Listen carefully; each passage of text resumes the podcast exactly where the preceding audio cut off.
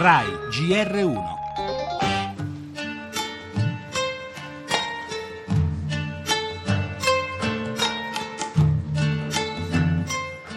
A Monaco di Baviera si è chiusa la conferenza internazionale sulla Siria, stemperare il clima da guerra fredda, una telefonata tra Obama e Putin nella quale si sono detti d'accordo a far rispettare l'intesa raggiunta su un cessate il fuoco e sugli aiuti umanitari.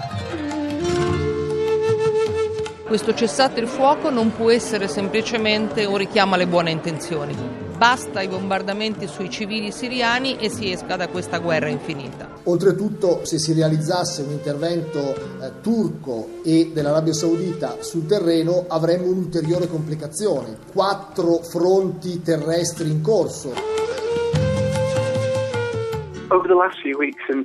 Nelle ultime settimane la crisi umanitaria in Siria è ulteriormente peggiorata, con pesanti bombardamenti che hanno colpito la popolazione civile. Sono migliaia le persone in fuga e nemmeno sappiamo esattamente quanto sia grave, perché molte zone sono inaccessibili, non arrivano aiuti, cibo, medicine, carburante, una situazione disperata.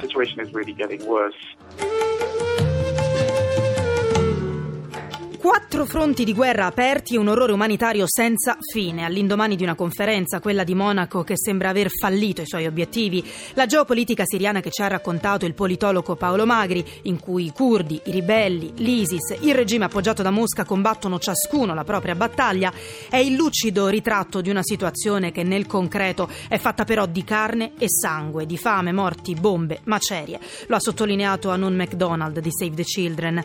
I convogli umanitari non sono ancora partiti, il cessate il fuoco in parte rinnegato, anzi Turchia e Arabia Saudita minacciano un intervento di terra e anche gli appelli alla Russia, abbiamo sentito la ministra Pinotti, si inseriscono in un clima, quello tra Mosca, Washington e Bruxelles, che riecheggia la guerra fredda. L'accordo di Monaco rischia di restare sulla carta, ma in Siria si muore. Quasi cinque anni di conflitto, oltre 100 vittime al giorno e 11 milioni di sfollati in fuga che premono anche alle nostre porte. Le altre notizie, l'omicidio Regeni, spuntano depistaggi, il giovane probabilmente tradito da dossier sui gruppi dell'opposizione finiti nelle mani dell'intelligenza egiziana.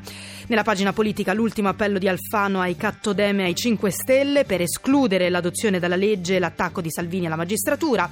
Il viaggio del Papa in Messico, il pontefice torna ad attaccare i narcotrafficanti e ancora oggi la giornata mondiale contro il cancro infantile, importanti passi avanti compiuti dalla medicina negli ultimi anni.